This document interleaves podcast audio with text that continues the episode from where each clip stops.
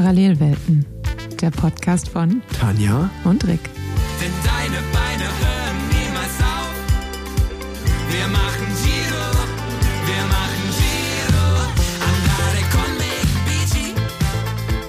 Herzlich willkommen zu einer neuen Folge Parallelwelten mit Tanja Erath und meiner Wenigkeit Rick Zabel. Und Tanja, wir zwei hätten auch Maurer werden können. So pünktlich, wie wir heute wieder aufnehmen. Pünktlich wie die Maurer, würde ich sagen. Definitiv und sehr untypisch für dich. Dein Intro, dein allererstes, wir haben nämlich schon das zweite Intro gemacht, war deu deutlich energiegeladener. Und ich habe mir schon gedacht, der Junge hat äh, bei der Deutschlandtour einiges an Motivation mitgenommen. Zumindest war dein Intro dementsprechend fröhlich. Ja, bis ich mich bei deinem Namen versprochen habe. Und dann mussten wir nochmal neu starten. Ähm, ja, ich muss ehrlicherweise sagen, wir nehmen heute am Tag nach der Deutschlandtour auf, also am Montagabend. Ähm, wenn ihr das hört, ist es also, ja, die Deutschlandtour ist gerade erst äh, Geschichte, ganz, ganz frisch noch. Und heute habe ich aber gut durchgegangen. Heute bin ich ehrlicherweise todmüde und platt, ähm, weil ich glaube auch die ganzen Eindrücke erstmal jetzt langsam einsacken und man das Ganze erstmal so ein bisschen reflektiert und ähm, einfach weil es auch sehr intensive Tage waren und man jetzt heute mal Zeit hatte, so ein bisschen runterzukommen. Von daher, mein Koffer steht immer noch unausgepackt äh, bei uns zu Hause rum und ja, ich bin ein bisschen durch. Wie geht's dir? Ich bin tatsächlich auch ziemlich durch. Ähm, zum einen, weil das Wochenende so ein bisschen anstrengend war und ich heute eine, glaube ich, knapp sieben Stunden lange OP hatte, die relativ intensiv war, auch für mich als ähm, Anästhesistin und kräftezehrend und da bin ich doch irgendwie relativ platt nach Hause gekommen. Was wurde da operiert? Wenn man sieben Stunden lang operiert, was wird operiert? Darfst du das erzählen? Ja, das war eine Thorax-OP, also da wurde was an der Lunge operiert. Okay. Und wie oft musst du dann ähm, Narkose nochmal nachgeben oder reicht da eine für sieben Stunden? Nee, nee, das muss dann schon äh, wohl dosiert sein, ähm, je nachdem, was gemacht wird. Dann habe ich natürlich auch dem äh, Patienten noch so ein Kombinationsverfahren, so ein Peridualkatheter nennt sich das, gelegt. Äh, dann spart man sich ein bisschen an Narkose. Ähm, ja, aber das würde jetzt, glaube ich, hier zu weit führen, da äh, auszuholen, wie man eine sieben Stunden OP führt. Aber also nur mal für mich komplett als Idioten, was sowas angeht ähm, und interessiert aber gleichzeitig. Ich habe ja keine Ahnung. Das heißt, du achtest dann auf die Herzfrequenz oder auf was genau achtest du dann? Also wann siehst du, okay, der wird jetzt wieder wach langsam, die Narkose hört auf zu wirken, jetzt muss ich wieder was auch immer machen, damit er weiter im, in Narkose bleibt. Wie, wie kontrollierst du das? Ja, also ich habe tatsächlich als Marker schon den Blutdruck und den Puls, äh, die mir zeigen, hat der Patient Stress, hat der Patient Schmerz.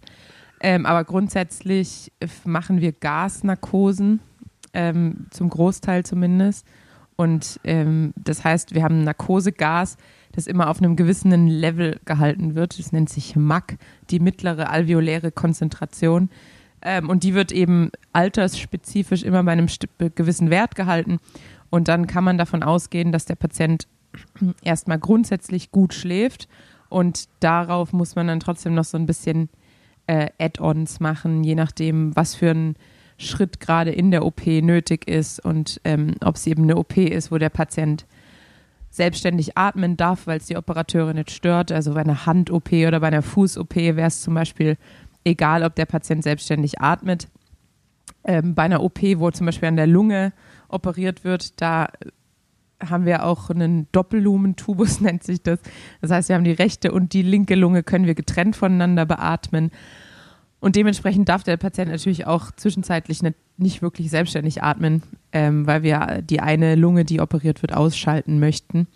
Ja, das heißt, es mhm. gibt ganz unterschiedliche Dinge zu beachten und je nach OP auch ähm, ist, es, ist es ganz unterschiedlich, ob man ähm, was für eine Narkoseform man wählt, ob man ein regionales Verfahren ähm, wählt oder eine Vollnarkose oder eine Analgosedierung nennt man das, dass der Patient selbstständig atmet, aber trotzdem ähm, nichts mitbekommt.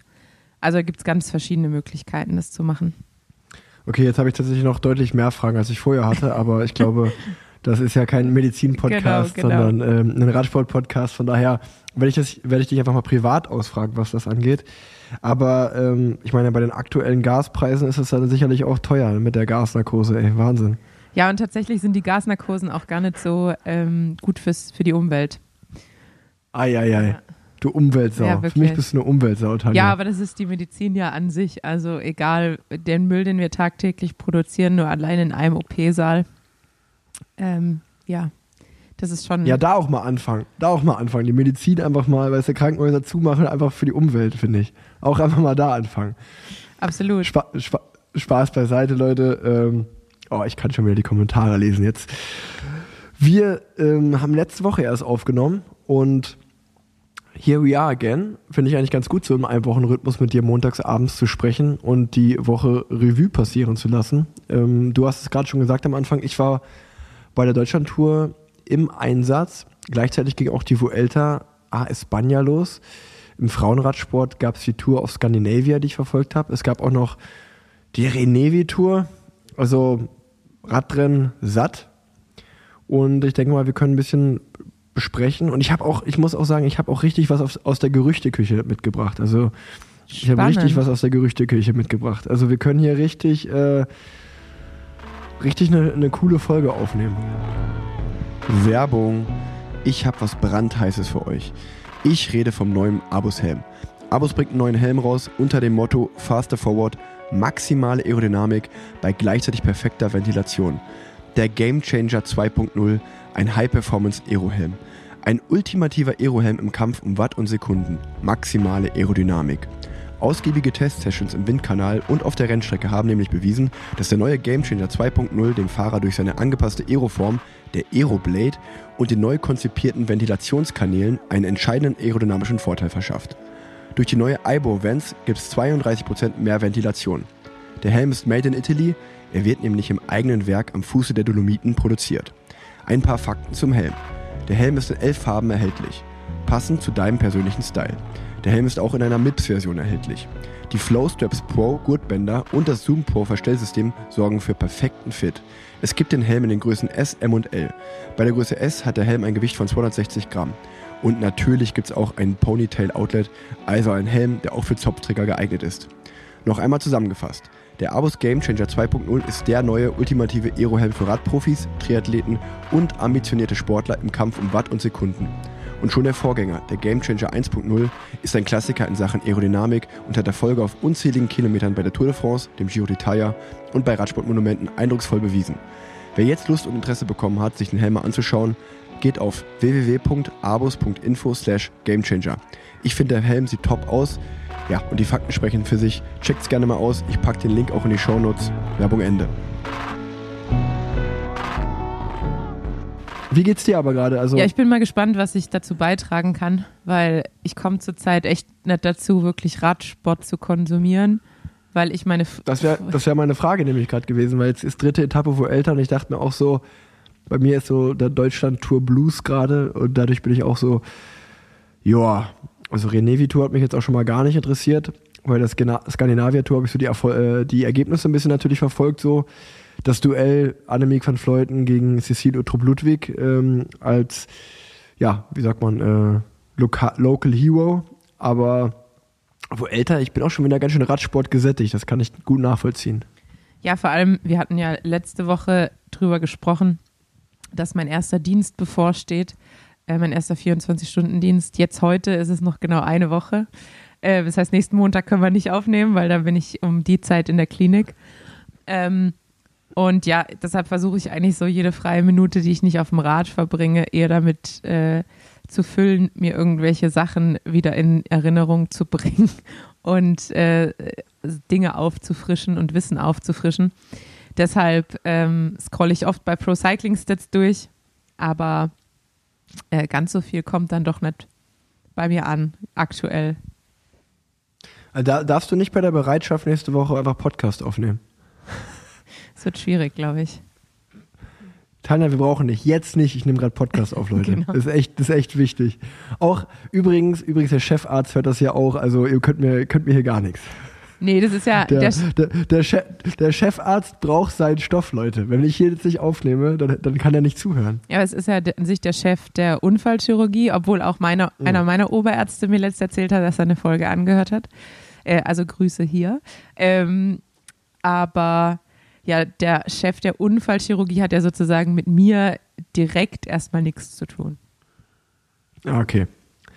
Na gut, ähm, aber bevor ich mit der Deutschlandtour anfange, wollte ich dich doch doch fragen. Du warst ja am Wochenende, wo warst du eigentlich Radfahren? Ich habe das ja auch bei Instagram verfolgt. Du bist irgendwo hingefahren mit dem Auto, bist dann ausgestiegen, bist dort Rad gefahren, dann mit dem Auto weitergefahren. Ja, ich ähm, mache gerne Trips, so ich kann es irgendwie jedem empfehlen, der ungern Auto fährt, äh, vor allem irgendwie so in Anführungsstrichen lange Strecken. Also nach Darmstadt ist ja keine lange Strecke, von Köln sind irgendwie zwei Stunden.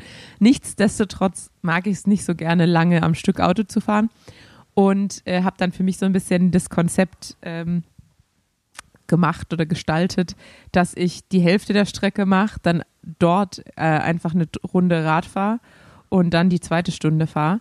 Und äh, dann muss ich morgens nicht irgendwie in Köln aus der Stadt raus, sondern schmeiß einfach das äh, Rad ins Auto und erkunde eine ganz neue Gegend und dann kann man danach noch kurz entweder in den See oder in einen Fluss springen äh, oder einfach in ein Schwimmbad da und sich kurz frisch machen und dann weiterfahren.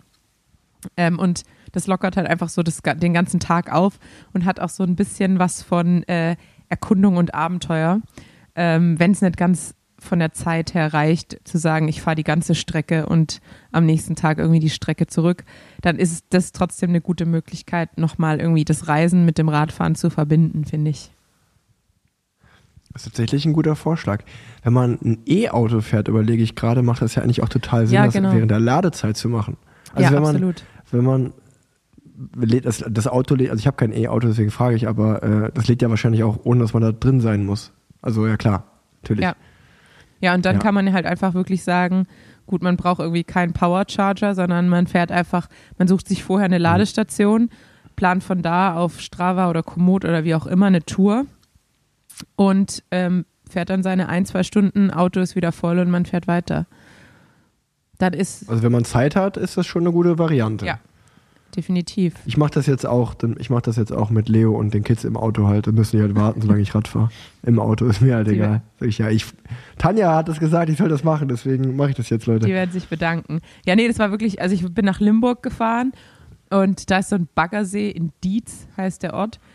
Und da habe ich gedacht, da gut, das, da, das peile ich mal an, weil es auch ungefähr so nach einer Stunde 15 oder sowas ist. Und das war so schön da. Also, das ist irgendwie so die Gegend Limburg, Montabaur. Und ich war tatsächlich richtig geflasht, weil das ja auch gar nicht so weit weg von uns ist und auch einer der Teamkollegen von Lennart ähm, in der Gegend wohnt. Und ich frage mich immer, warum der nach Köln kommt zum Radfahren und wir nicht eigentlich zu ihm, weil da war kein Verkehr, es waren super schöne Strecken, ähm, es ging bergauf, man konnte aber auch flach am, am, äh, an der Lahn entlangfahren. Also äh, ich kann allen empfehlen, mal da in der Gegend vorbeizuschauen. Es war wirklich, wirklich richtig schön.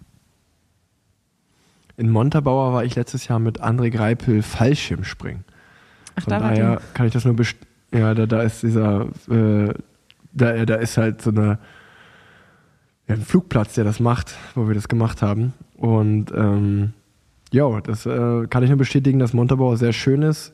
Ist ähnlich, ähn- ähnlich, ähnlich wie Sauerland. Ähm, da ist halt nichts los, deswegen ist Radfahren auch so entspannt und so schön. Ja, aber dann sind wir doch schon hier beim richtigen Stichwort. Genug von mir gesprochen. Du bist nämlich auch im Sauerland gewesen und zwar bei der Deutschland-Tour. Das stimmt. Äh, das war aber erst die Freitagsetappe. Ich fange mal vorne an. Ähm, über das Hamburg-Rennen hatte ich letzte Woche ja schon gesprochen, ausführlich. Wer das noch nicht gehört hat, hört euch nochmal die letzte Folge an. Und nach Hamburg war ich nur den einen einzigen Tag zu Hause, an dem wir auch Podcast aufgenommen haben, nämlich letzte Woche Dienstag direkt ins Saarland gefahren mit dem Zug. Und äh, dort hat ja dann der Prolog stattgefunden und die erste Etappe am Donnerstag. Am Freitag war dann die Etappe im Sauerland. Am Samstag war die meine Heim-Etappe, kann man sozusagen sagen, Start in Arnsberg-Neheim und Ziel in Essen. Und dann gestern die Sonntagsetappe war von Hannover nach Bremen. Also eine Deutschland-Tour, die wirklich eher so im Südwesten stattgefunden hat, will ich mal sagen, oder im Saarland und dann im Westen und ein bisschen oben noch im Norden. Aber für mich persönlich war es die schönste Ausgabe der Deutschland-Tour, die ich bis jetzt gefahren bin. Ich glaube, seit der Neuauflage war ich dreimal dabei, der fünf Ausgaben oder von den fünf Ausgaben. Und ähm, das hat richtig, richtig Bock gemacht. Und ich würde auch behaupten, dass es auf jeden Fall auch die Auflage war, so mit den meisten Zuschauern und Zuschauerinnen an der Strecke. Also Stimmung war echt richtig cool und ähm, das Wetter hat eigentlich auch einigermaßen gut mitgespielt. Von daher kann man sich erstmal da nicht beklagen. Klar, man hatte so einen zwei etwas längere Transfers, die, wenn man jetzt vielleicht nicht deutsch ist und super gehypt ist, da zu fahren. Also meine, meine Teamkollegen haben schon mal durchblicken lassen, dass die Transfers ein bisschen genervt haben. Ähm, aber ähm, ich, ich fand es trotzdem einfach äh, eine richtig gelungene Rundfahrt und ähm, bin total froh, dass es da eine Deutschland-Tour überhaupt gibt. Und, dabei ähm, sind, ja, dabei sind deutsche Autobahnen doch das, warum der, die Leute aus dem Ausland extra anreisen. Ja gut, nicht, wenn du im Teambus 100 km/h fahren kannst nur oder 120. Aber trotzdem, äh, ich will gar keine Kritik durchblicken lassen oder gar nichts äh, mäkeln, weil ich bin, mir, mir ist völlig bewusst, dass wir sehr, sehr glücklich sein dürfen, dass es überhaupt eine Deutschlandtour gibt. Ähm, und ähm, in einem Land wie Deutschland, wo man ja auch weiß, dass Radrennen nicht so einfach ähm, stattzufinden oder statt, wie sagt man am besten, Radrennen stattfinden lassen, ist nicht so einfach. Ähm, von daher, gerade wenn man sich diese Tour anschaut, mit einer Großstadt wie Essen dieses Jahr dabei, Hannover, Bremen, dass das überhaupt möglich ist, ähm, da bin ich sehr dankbar und will auch nochmal ein großes Lob an die Organisation aussprechen, dass das überhaupt möglich ist. Und ich würde auch sagen, vom Blick von außen hat die Deutschland-Tour bisher einen besseren Job gemacht als die Vuelta, aber da kommen wir ja vielleicht später nochmal dazu. Ja, definitiv. Ähm, genau, ich gehe vielleicht mal ein bisschen ins Detail, ins Sportliche. Ähm, es ging ja dann am Mittwoch los mit einem Prolog, was ich auch einfach, also ich kann mich nicht daran erinnern, dass es woanders dieses Jahr mal so einen Prolog gab wie bei der Deutschland-Tour und es ist mega das coole Format, einfach so einen kurzen 2,3 Kilometer Prolog als Opener zu nehmen, weil der ist für die Gesamtwertung nicht unwichtig, aber jetzt vielleicht auch noch nicht komplett entscheidend. Und ähm, es hat so ein bisschen was wie so ein Qualifying von der Formel 1. Das ist relativ schnell durchgezogen. Ähm, wenn da 120 Fahrer starten im Minutenabstand, dann ist eigentlich in zwei Stunden der Prolog äh, fertig. Und ähm, super cool für die Zuschauer und Zuschauerinnen, weil im Minutentakt kommen die Fahr Fahrer an dir vorbei gerast. Und ähm, ja, also ich bin da 2,3 Kilometer, ähm, 590 Watt oder so im Durchschnitt gefahren. Mein Ziel waren eigentlich 600 oder ich hatte mir im Kopf gesagt, ich will 600 Watt fahren und alles, was drüber ist, ist umso besser. Hat dann nicht ganz geklappt, weil ich äh, es unterschätzt habe, dass durch die Kurven ganz schön viel verloren geht, wenn man da wieder rausnehmen muss. Also ich würde den vielleicht doch nochmal anders angehen, den Prolog, äh, sozusagen nachdem ich ihn das erste Mal voll gefahren bin. Aber das ist ja irgendwie auch das Coole daran, dass da niemand so ein Spezialist wirklich für ist, weil das halt so selten stattfindet. Aber ja, es hat mega Bock gemacht. Also einfach so das Prinzip, ganz kurzer Prolog, ähm, würde ich begrüßen, wenn das öfter in den Radrennen oder Rundfahrten stattfinden würde. Auch weil es so ein bisschen natürlich meinem Fahrertyp, dem Sprinter, ähm, entgegenkommt oder Anfahrern.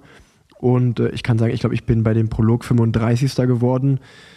Was erstmal okay war, ich war jetzt nicht enttäuscht, aber ich hatte schon, ja, ich bin eigentlich locker reingegangen und hatte aber eigentlich gedacht, weil ich bin ja schon zweimal im Giro ähm, auf so eine Bergwertung gegangen, wo ich auch wusste, irgendwie so eine Minute, eineinhalb oder zwei Minuten ist der Effort, ähm, den ich machen muss. Und ähm, dachte so, das könnte mir eigentlich liegen und hatte schon vielleicht auf eine Top 10 Platzierung gehofft oder Top 20 oder so. Am Ende ist es der 35. Platz geworden. Auch, weil ich, wie ich gerade gesagt habe, in einer Kurve habe ich vielleicht ein bisschen zu viel gebremst und ähm, ich wäre den Prolog vielleicht auch noch ein bisschen anders angegangen ähm, von der Einteilung, wenn ich jetzt noch mal fahren würde. Von daher ähm, ist es der 35. Platz geworden, was aber völlig okay war. Und es hat aber einfach, unabhängig von der Platzierung, mega, mega Bock gemacht. Ich glaube, war auch cool zum Zuschauen, oder? Ähm, ja, also den, das kurze Stück, das ich gesehen habe am Ende. Also ich glaube, als ich äh, heimkam, mussten irgendwie noch 15 Fahrer starten.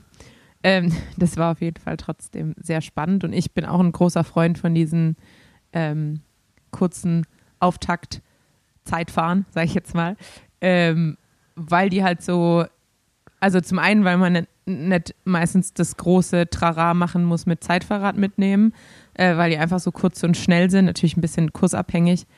Und ähm, dann geht es halt trotzdem, ist es so eine Zusammenschau aus ähm, hohe Wattleistung über kurze Zeit, aber auch natürlich trotzdem sehr technisch. Also wie du sagst, die Kurven sind halt trotzdem auch äh, sehr entscheidend für die Ja. Gesamtzeit am Ende. Äh, die Aerodynamik spielt trotzdem ähm, viel rein. Also ich glaube, ein paar Fahrer, die man da gesehen hat, die irgendwie den 42er Lenker drauf hatten, da dachte ich mir, ja gut, da spart man sich dann schon mal ein, zwei Sekunden, wenn man dann den 36er Lenker drauf hat. Äh, aber Ja. deshalb finde ich es eigentlich ein ganz schön, äh, schöne Zusammenschauen, wie du sagst, gerade für Anfahrer. Ähm, ich weiß nicht, also gerade in Yannick Steimle zum Beispiel fährt er auch immer richtig starke, Ja. ähm, ich, weiß, ich weiß nicht, was der Plural von Prolog ist, Prologe. Ähm, und Zeitfahren einfach. Genau.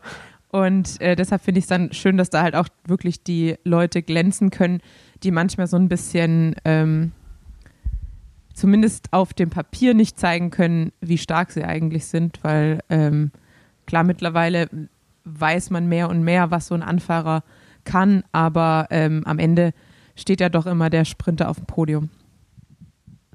Das stimmt. Aber also wir sind beide Fans davon und ähm, in dem Fall war es ja auch so, dass dieser Prolog auf einem Straßenrad stattgefunden hat, was ich auch sehr cool finde, weil es natürlich einfach für die Mechaniker oder für die Teams logistisch zehnmal einfacher ist, wenn man die komplette Rundfahrt auf dem Straßenrad absolviert und jetzt nicht noch ähm, acht oder 16 Zeitfahrräder mitnehmen muss für zwei Kilometer.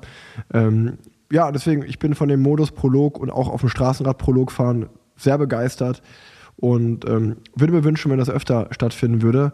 Und dann können wir mal auf den Donnerstag springen. Das war die Etappe im Saarland. Die ging wieder in St. Wendel los. Genau dort in St. Wendel hat auch mittwochs der Prolog stattgefunden. Und dann ging es donnerstags auf der ersten Etappe im Saarland von St. Wendel nach Merzig. Und ähm, jetzt ist die Deutschlandtour ja schon Geschichte, von daher können wir auch unsere Teamtaktik oder mal über die Taktiken so ein bisschen reden. Wir hatten ja mit Dylan Toynes und Jakob Vogelsang, Mason Hollyman, Simon Clark, Nick Schulz ähm, und ich war der sechste Fahrer im Team. Eigentlich eine sehr hügelfeste Bergfahrermannschaft dabei, kann man sagen. Und ich war der Einzige so fürs flache Terrain. Die Deutschlandtour sah auch so aus, erster Tag Prolog, dann eigentlich schon drei Etappen, nicht gerade mit wenig Höhenmetern. Ähm, die erste und die dritte Etappe hatten so zweieinhalbtausend Höhenmeter. Die Etappe am Freitag im Sauerland, die Königsetappe hatte dreieinhalbtausend Höhenmeter. Und dann die letzte Etappe in Bremen war wirklich topfeben. Die war, da war klar, dass es ein Sprint wird. Ähm, aber dementsprechend hatten wir ja mit Vogelsang und Dylan Toynes zwei Fahrer dabei, wo wir wussten, okay, die wollen vielleicht im ihre Bergbeine auspacken und ähm, auf die Gesamtwertung fahren. Und die erste Etappe im Saarland war sicherlich nicht ohne. Ähm, ich kannte die Etappe oder das Final, die Finalrunde schon aus der Deutschlandtour 2018, weil es dieselbe Finalrunde war. Damals kam dann, glaube ich, so eine 30, 40 Mann Gruppe an im Sprint. Ähm, Matej Mohoric gewinnt damals, jetzt Pole Zweiter. Und ähm, diesmal war aber die Anfahrt dorthin schon ein bisschen mit Hügeln gespickter. Und dann sind auch zwei Runden gefahren worden, nicht nur eine. Und dementsprechend war unsere Taktik ganz klar, okay, Winterberg ist für die Königsetappe. Aber ich bin ja sowohl die Etappe von Winterberg als auch die Etappe in Essen schon im Training abgefahren und war da dadurch auch so ein bisschen der verlängerte Arm zur sportlichen Leitung und habe schon auch gesagt, Leute, Winterberg sieht auf dem Profil sauhart aus, aber ich sag's euch, wie es ist. Das sind jetzt keine 10% da, das sind alles so Zieherberge. Ähm, ich habe da vorher gesagt, ich, ich, glaube, so Nils Polit hängt dir da nicht ab. Also ähm, das sind so Zieherberge und klar, man weiß nie, wie schnell berghoch gefahren wird. Am Endeffekt, Im Endeffekt machen die Rennfahrer das Rennen, aber wenn wir auf Gesamtwertung fahren wollen, nur auf die Freitagsetappe im Sauerland zu warten, könnte ein Fehler sein.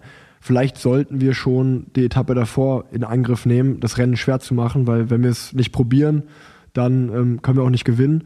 Und ich glaube, jeder, der es dann im Fernsehen die Etappe gesehen hat, hat auch gesehen, dass Israel eigentlich das Zepter so ein bisschen in die Hand genommen hat. Ähm, und wir haben, also zumindest bis zur Schlussrunde, die zwei, drei Berge, die davor kamen, haben wir das Rennen schnell gemacht, ähm, was, ja, ich sag mal so, die Taktik kam 50-50 an. Äh, manche haben gesagt, was macht ihr da eigentlich? Äh, andere haben gesagt, okay, oder die haben genau das, was ich gerade gesagt habe, verstanden. So, wenn man es nicht probiert, wer nicht gewagt, der nicht gewinnt.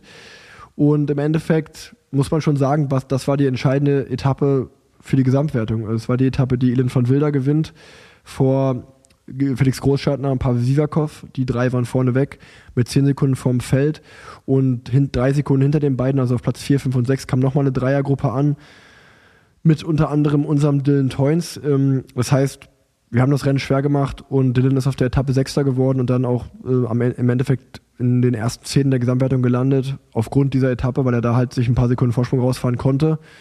Und ähm, das war die Saarland-Etappe. Ich, ich habe meinen Job gemacht, bin den Berg voll hochgefahren, so schnell wie ich konnte, bin ausgeschert mit einem Gruppetto reingekommen. Und ähm, das war eigentlich so die Saarland-Etappe. Und dann die Freitagsetappe, die Winterberg-Etappe, da habe ich mich persönlich schon mega gefreut. Obwohl die ja, wie du es vielleicht gesehen hast, Tanja, die ist ja ein bisschen ins Wasser gefallen. Wie äh, Wettertechnisch. alles. Wie, wie alles. Ja, ich glaube, es hat ja in mehreren Teilen Deutschlands ziemlich geregnet. Ich glaube, so, also ich ja. glaube, ihr wart nicht die Einzigen, die- nass geworden sind, das wollte ich damit sagen. Ach so, also meintest du das? Ja, du, das, äh, weißt du, bei der Deutschlandtour, da dreht sich alles bei mir um Deutschlandtour. Da habe ich gar nicht geguckt, was außerhalb, was in den anderen Bundesländern losgeht. Für mich war Freitag, war der Mittelpunkt der Erde das Sauerland. Wie fast jeden Tag, ja. Nee, aber genau, zu der Etappe kann man, glaube ich, auch sagen, die meisten werden es ja vielleicht gesehen haben, eine lange Etappe, es wird lange im Regen gefahren, eigentlich fast die komplette 200 Kilometer sind wir im Regen gefahren. Trotzdem war es nicht kalt, von daher ging's und ja, der vorletzte Berg wurde schnell hochgefahren, dann sind 20, 30 Fahrer übrig geblieben und am Ende haben, glaube ich, 20 Fahrer gesprintet um Sieg. Das heißt, es ist eigentlich genau das eingetreten, was ich davor zum Team gesagt hatte. Erhofft euch keine zu großen Abstände wie bei einer Bergankunft. Ich glaube, dafür ist die Etappe dann doch nicht schwer genug hinten raus, beziehungsweise sind wir die vielleicht die Etappe auch zu kontrolliert gefahren bis ins Finale, dass da noch hätte mehr passieren können.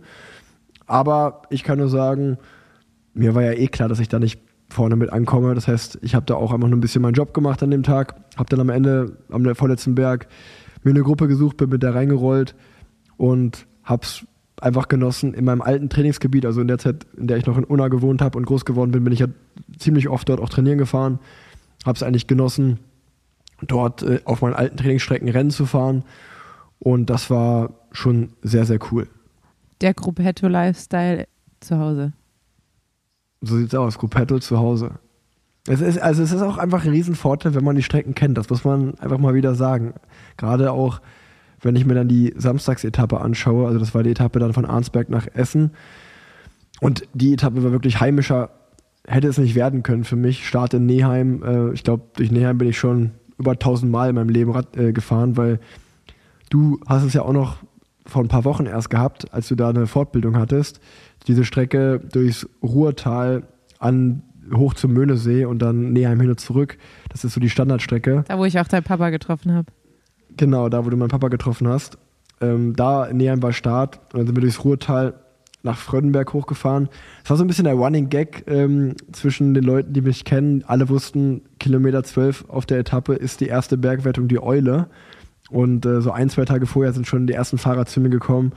Arik, für mich zählt hier nur eins, ich hole den Komm an der Eule. Und äh, das ist so ein bisschen zum Running Gag in der Tour geworden. Und ich hatte gehofft, dass vielleicht auf den ersten zwölf Kilometern die Spitzengruppe schon weg ist und wir dann relativ konservativ den Berg hochfahren. Ich kann so viel verraten, dass es nicht passiert. Die Gruppe war nicht weg und wir sind wirklich mit einer 50 oder 55 da in diese Eule reingeknallt und dann ähm, ist da das Feld in mehrere Teile zerbrochen, weil wir da so hochgefahren sind, so schnell. Das war echt krass. Dass selbst ich, mein Kommen an der Eule bestand seit sieben Jahren hatte ich diesen Kommen. Und ich kann mich daran erinnern, dass ich damals wirklich da, also na, nachdem ich den gefahren bin, war ich schon fest der Meinung, schneller kann man da nicht hochfahren. Oder zumindest ich nicht. Und ähm, als ich dann nach der Etappe auf meine Strava-Daten geschaut habe, habe ich gesehen, dass selbst ich vier Sekunden schneller war als meine Bestzeit damals. Und ähm, ich liege aber trotzdem jetzt elf Sekunden hinter der Bestzeit, weil die hält Florian Stork vom Team DSM, der wirklich an dem Berg versucht hat, die Spitzengruppe zu bilden und dementsprechend volles Karacho da hochgefahren ist. Und der hat jetzt die Bestzeit von damals 2,40 auf 2,25 verbessert, so dass ich ähm, die eigentlich nur noch, also ich kann mir den Kommen ehrlicherweise nur zurückholen, glaube ich, wenn ich da mit dem Auto hochfahre und nebenbei meinen meinen Computer laufen lasse. Ja, ist halt schon verrückt zu merken, auch was es für einen krassen Unterschied macht, in einem Feld zu fahren. Wir haben ja auch erst letzte Woche drüber gesprochen, ähm, im Rahmen der Cyclassics, dass man dann, wenn man das erste Mal in einer wirklich in einem großen Feld fährt, merkt, wie einfach es ist, dann doch einen 40er Schnitt zu fahren, sage ich jetzt mal, was man Ja. ähm, eben zu Hause so nicht direkt hinbekommt. Und das Gleiche gilt dann eben auch für Regionen, in denen regelmäßig Rennen stattfinden, sich da die Koms solo zu holen, meist schwierig. Und ich habe also auch ernsthaft, ich habe natürlich wirklich mit dem Gedanken gespielt, okay, vielleicht kann ich mir den Com ja irgendwie zurückholen. Und fairerweise wird das nur funktionieren, wenn ich da irgendwie zwei, drei Freunde mitnehmen würde. Weil unten an dem Berg ist halt auch noch eine Ampel. Und das müsste man halt wirklich schon, um das vergleichsweise oder vergleichsweise überhaupt dieses Tempo drauf zu haben, in den Berg schon reinzufahren, müsste man wahrscheinlich schon hinterm Auto irgendwie Anlauf nehmen. Und dann noch jemand, der die Kurve oder die Kreuzung absichert, dass da wirklich kein Auto kommt, dass man da voll rumfahren kann. Und dann kann man halt wirklich dann den, den Berg komplett hochsprinten. Und selbst dann bin ich mir nicht sicher, ob ich da jemals an die Zeit rankommen würde. Ähm, aber ich habe das auch den Tag danach, äh, die Deutschland-Tour, die haben mich auch lustigerweise dazu gefragt. Ich habe gesagt, mit Florian Stork hat ja auch jetzt jemand gekommen, äh, sympathischer, junger deutscher Fahrer. Das ist schon okay. Rekorde sind ja da, um die zu brechen. Und ähm, das, das ist schon okay, dass man gerade bei der Deutschland-Tour beim Heimrennen den Com verliert. Auch weil die Etappe da für mich dann doch noch einen sehr guten Verlauf genommen hat. Ähm, das Gute war wirklich, drei, vier Kilometer später ist die Spitzengruppe gegangen. Und die Spitzengruppe, als sie weg war, waren wir exakt so zwei, drei Kilometer vom Haus meiner Großeltern entfernt, an dem wir direkt vorbeigefahren sind. Und meine Großeltern wohnen halt immer noch in dem Haus. Und witzigerweise, als ich geboren wurde, das ist sozusagen mein Geburtshaus. Klar, ich wurde im Krankenhaus geboren, aber das ist dann ähm, das Haus, wo meine Eltern mich die ersten zwei, drei Jahre großgezogen haben.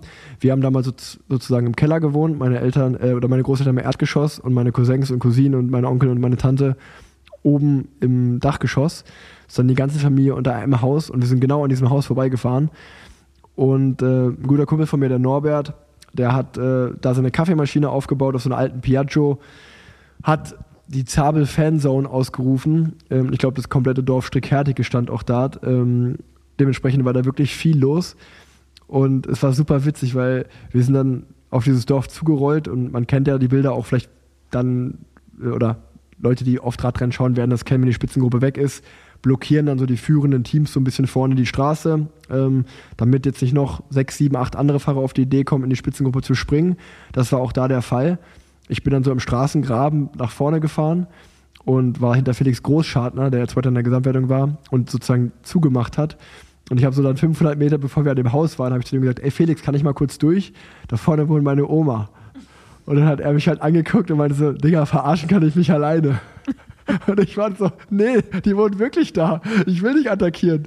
Ich, also Spitzengruppe ist kein Thema, weil die Gruppe halt erst so ein, zwei Minuten weg war und die wollten mir das so nicht glauben. Und dann meinte ich so, ey, ich schwöre, ich attackiere nicht so. Ich, da vorne wo meine Oma, ich will halt nur mit ein bisschen Vorsprung da reinfahren.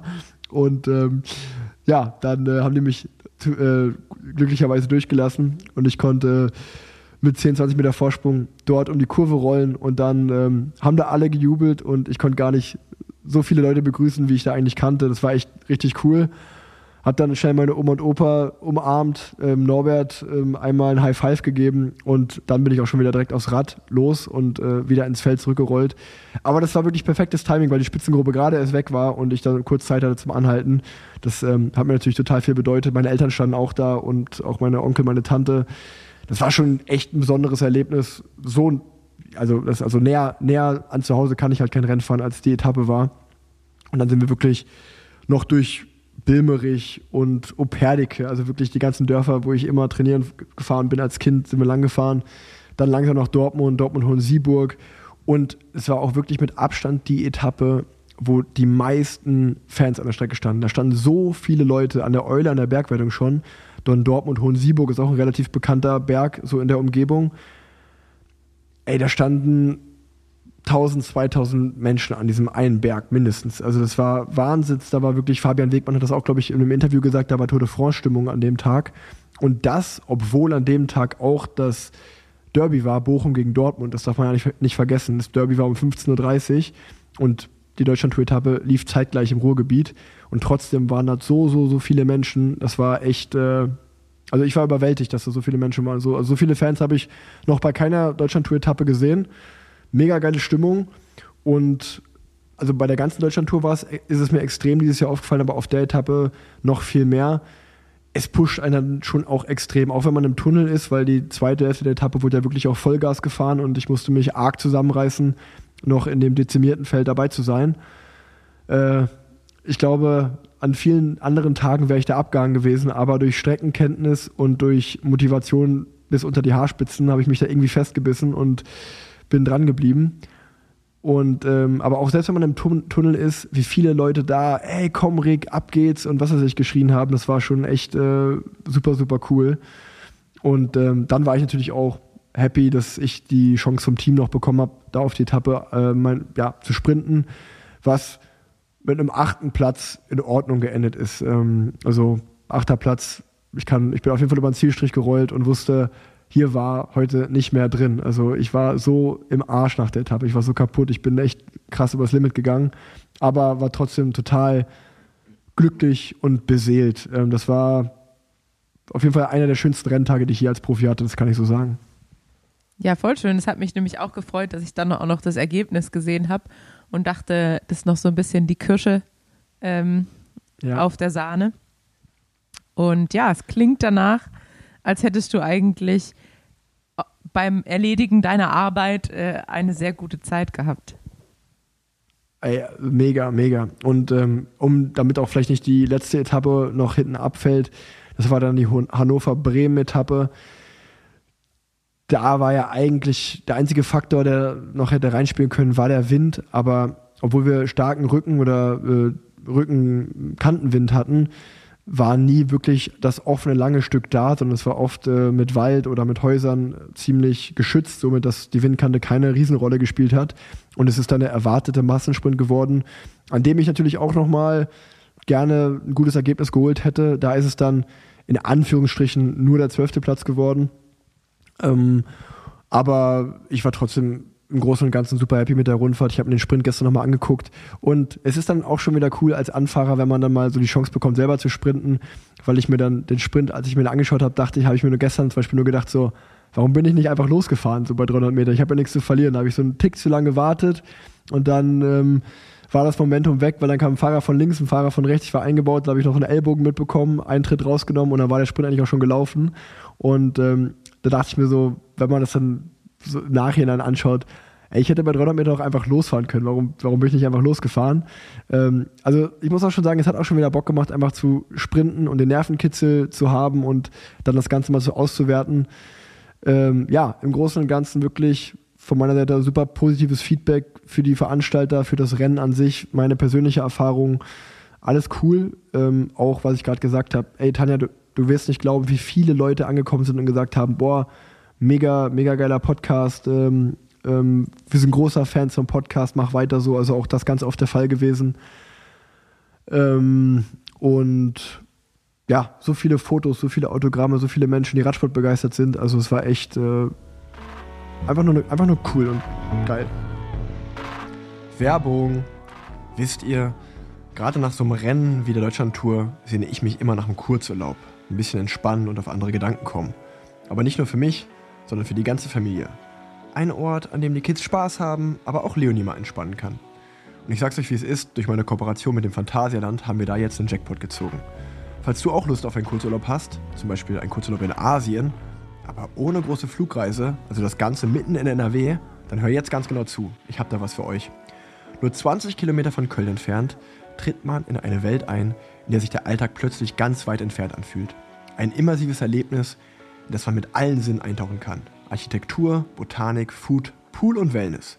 Das asiatische Themenhotel Lingbao ist eines von drei Erlebnishotels im Phantasialand. Das Viersterne Superior Hotel begeistert durch seine atemberaubende Architektur, komplett erbaut nach Feng Shui. Keine platte Kulisse, sondern ein Ort, der die Gäste wirklich in eine andere Welt entführt. Hier kann man mit allen Sinnen und ganz entspannt in das Erlebnis Asien eintauchen. Ob im tropischen Garten, im Outdoor- und Indoorpool, im Wellnessrefugium oder in den asiatischen Restaurants und Bars. Bei uns in der Familie ist Leo der Wellness-Fan und sie ist wirklich begeistert vom Pool- und Wellnesserlebnis, das, wie sie sagt, einen in tropische Urlaubsstimmung versetzt. In der Zeit tob ich mich meistens mit den Jungs im Phantasialand aus, also eine perfekte Kombination. Also egal ob im Rahmen eines Wellness-Kurzurlaubs oder in Kombination mit einem Parkbesuch, es ist auf jeden Fall eine Reise wert. Vielleicht ja auch einfach nur für einen Sundowner in einer der Hotelbars. Im Hotel Lingbao ist Asien ganz nah und es erwarten euch Urlaubsmomente, die man sonst nur in Verbindung mit einer Flugreise erleben kann. Alle Links dazu findet ihr in den Show Notes. Werbung Ende. Probiert's wirklich mal aus, wir können es nur empfehlen.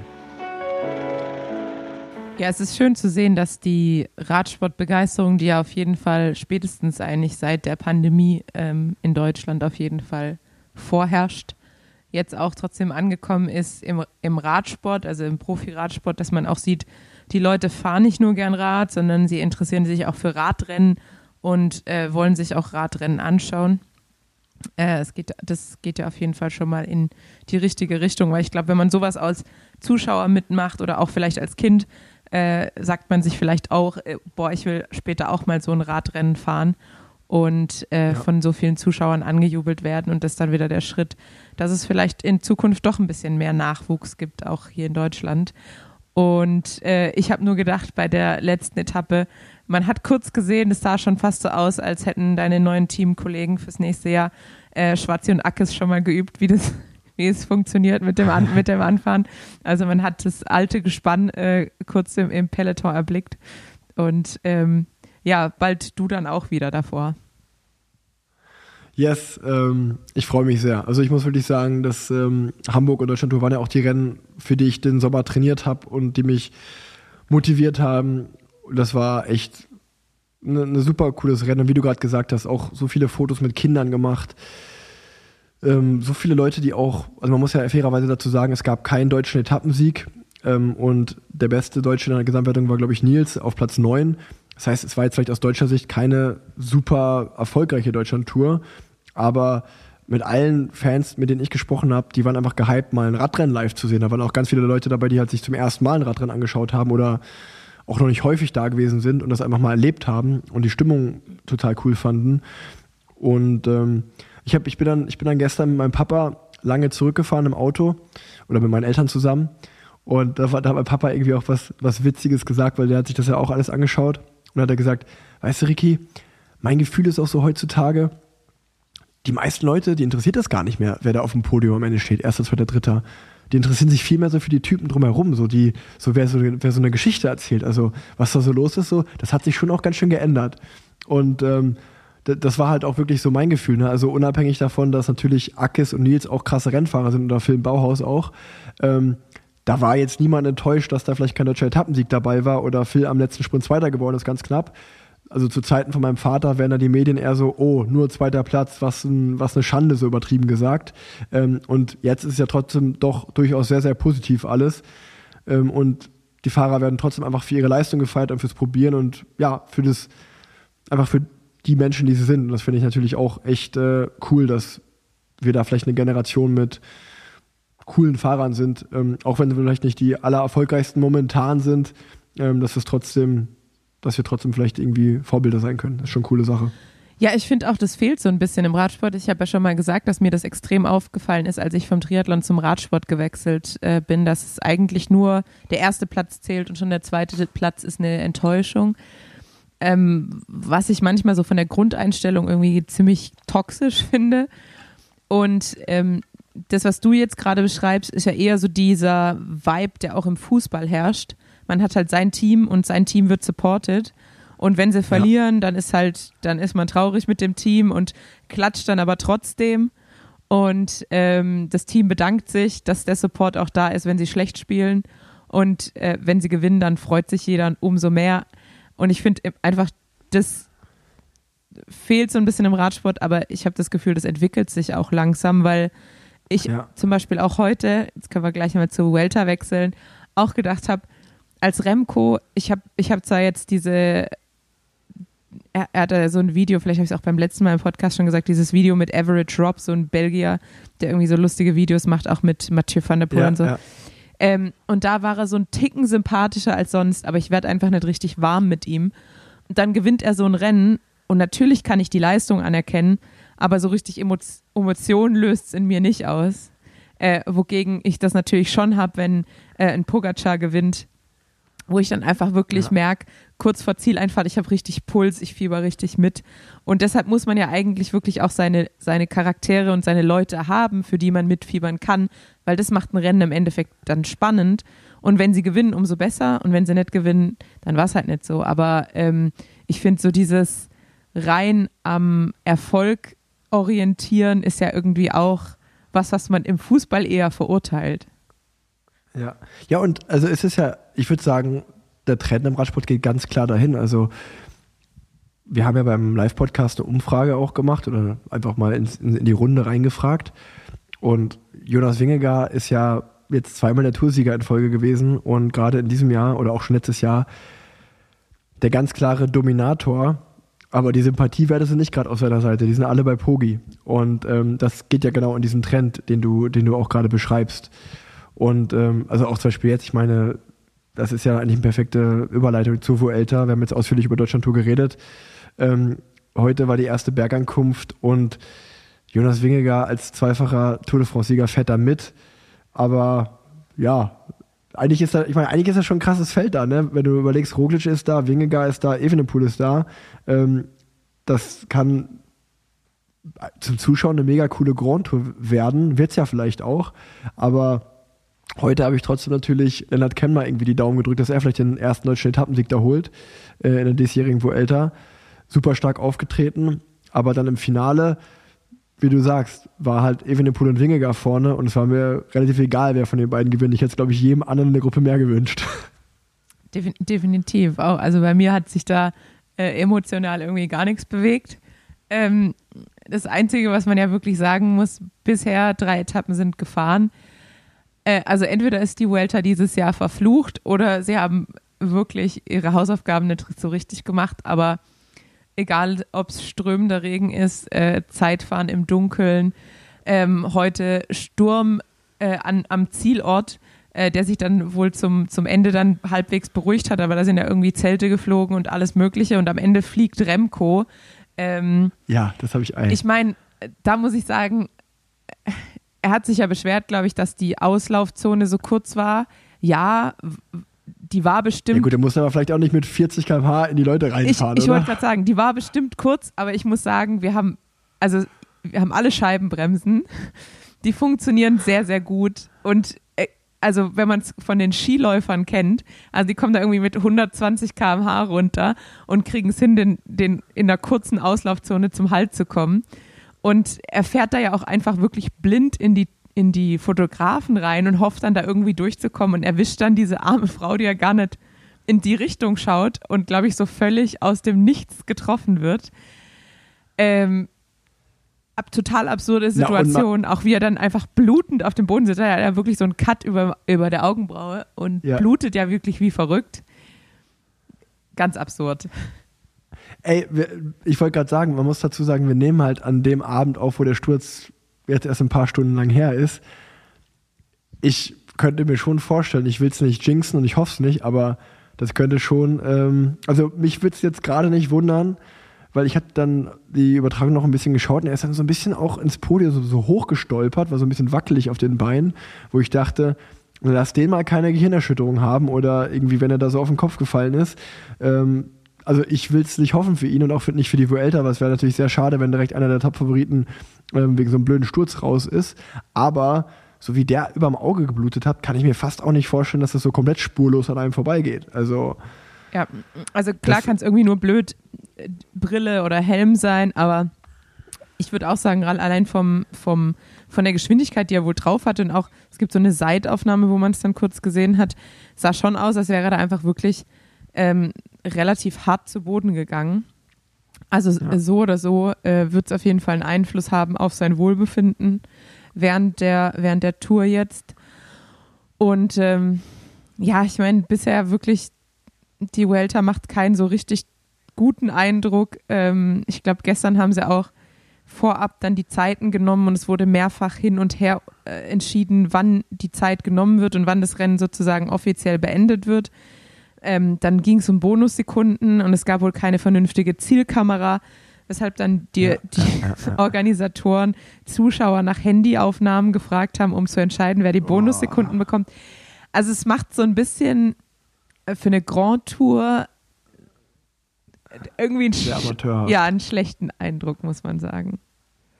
Und ja auch die Wahl, Also ich- die nochmal- Wahl vom, vom, vom Startzeitpunkt des Teamzeitfahrens. Also ich habe jetzt auch gelesen, die Welter startet wohl immer so spät, weil sie äh, die, die Podiumszeremonie äh, in, den, in den Abendnachrichten zeigen. Aber man muss sagen, fürs Wetter kann man nichts unbedingt, aber dass es ab einer gewissen Uhrzeit dunkel ist, dafür muss man nicht studiert haben. Da kann man mittlerweile Sonnenuntergang eingeben bei Google und weiß genau, wann, wann, an welchem Tag im Jahr die Sonne untergeht. Und dass man dann wirklich die, die GC-Teams ähm, im Dunkeln fahren lässt bei, bei wirklich flutartigem Regen. Ja, sehr, sehr, sehr Es war eine. Frechheit. Ja, definitiv. Es war eine absolute Frechheit. Also da muss ich sagen, kann ich Remco und den Ärger aller anderen zu 100% verstehen. Auch wenn man sagen muss, klar, im Endeffekt hat DSM das Teamzeitfahren gewonnen, aber wären Movistar oder Quickstep im Hellen gefahren, bei ähnlichen Bedingungen, ähm, hätten die halt, also da hätte entweder Movistar oder Quickstep das Teamzeitfahren gewonnen. Und es, also es hat ja nicht nur, dass es einfach von der Sicherheit untragbar ist, wie du gerade gesagt hast, für Regen kann man nichts und dass vielleicht manche Teams eher im Trocknen starten und dann manche Teams im Regen so, das ist halt das Wetter. So ist es nun mal. Aber dass manche Teams noch im Hellen starten und die letzten Teams im Dunkeln fahren müssen, das ist ja auch total beeinflussend für den Wettkampf. Also das ist ja einfach nicht die, das sind ja nicht die gleichen Verhältnisse. Und das ist, ja, das ist schon eine Frechheit. Und da wollten, also wir, wir waren auf dem Weg von der Deutschlandtour zurück ins Hotel und Simon Clark hat vorne im Teambus das Mannschaftszeitfahren laufen lassen. Und alle Fahrer bei uns haben im Bus nur gesagt, zum Glück sind wir da nicht am Start, weil da scheißt du dir halt schon in die Hose, wenn du das überhaupt Mannschaftszeitfahren im Regen fahren musst. Und wenn du dann noch in einem GC-Team bist, wo es um die Gesamtwertung geht, wo du weißt, okay, wir müssen jetzt auch noch voll fahren, ähm, das ist keine schöne Aufgabe. Und dann noch im Dunkeln, also ja, das war eine absolute Frechheit. Und auch dann die Etappe danach gestern, die habe ich auch so halb auf dem Handy geschaut, dann ähm, auf dem Weg von Bremen zurück nach Hause.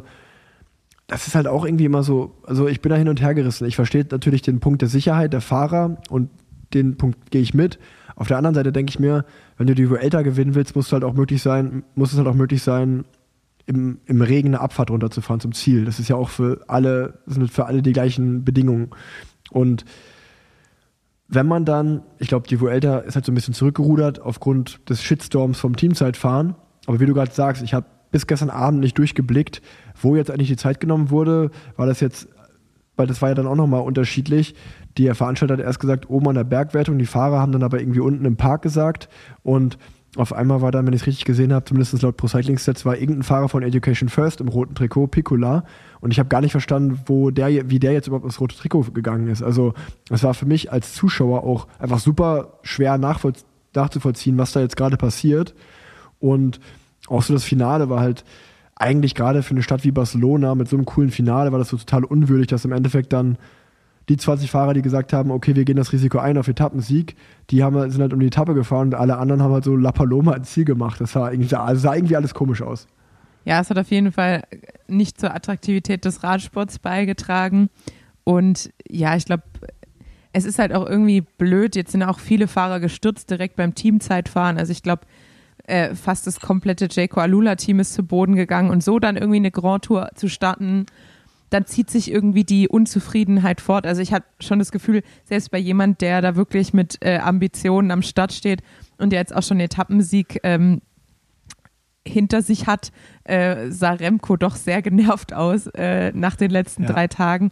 Und äh, ich muss sagen, auch das, da hatte ich wirklich äh, Sympathie für ihn, als er sich nach dem Ja. Zeitfahren so aufgeregt hat und äh, man ihm ja auch sagt, so, ja, beruhig dich. Aber er sagt, ja, okay, wenn wir nichts sagen, dann ändert sich auch nie was. Und Ja, ähm, ja, ja, da hat er auf jeden Fall Also- Sympathiepunkte gesammelt, würde ich sagen. Ja, hundertprozentig. Da kann ich ihn auch sehr, sehr verstehen. Ähm und wie du sagst, äh, auch nochmal heute, dritte Etappe Bergankunft, Lenny Kemner stark gefightet. Am Ende haben es dann doch die GC-Fahrer unter sich ausgemacht. Remco gewinnt die Etappe ja sehr souverän, muss ich sagen, also vor Wingegaard. Ich hätte echt noch eben gedacht, dass Jonas da aufkommt im Finale, aber keine Chance, hat er eigentlich die Meter verloren am Rad. Roglic hat man auch gar nicht mit Sprinten sehen, eigentlich kann er sowas ja auch sehr, sehr gut.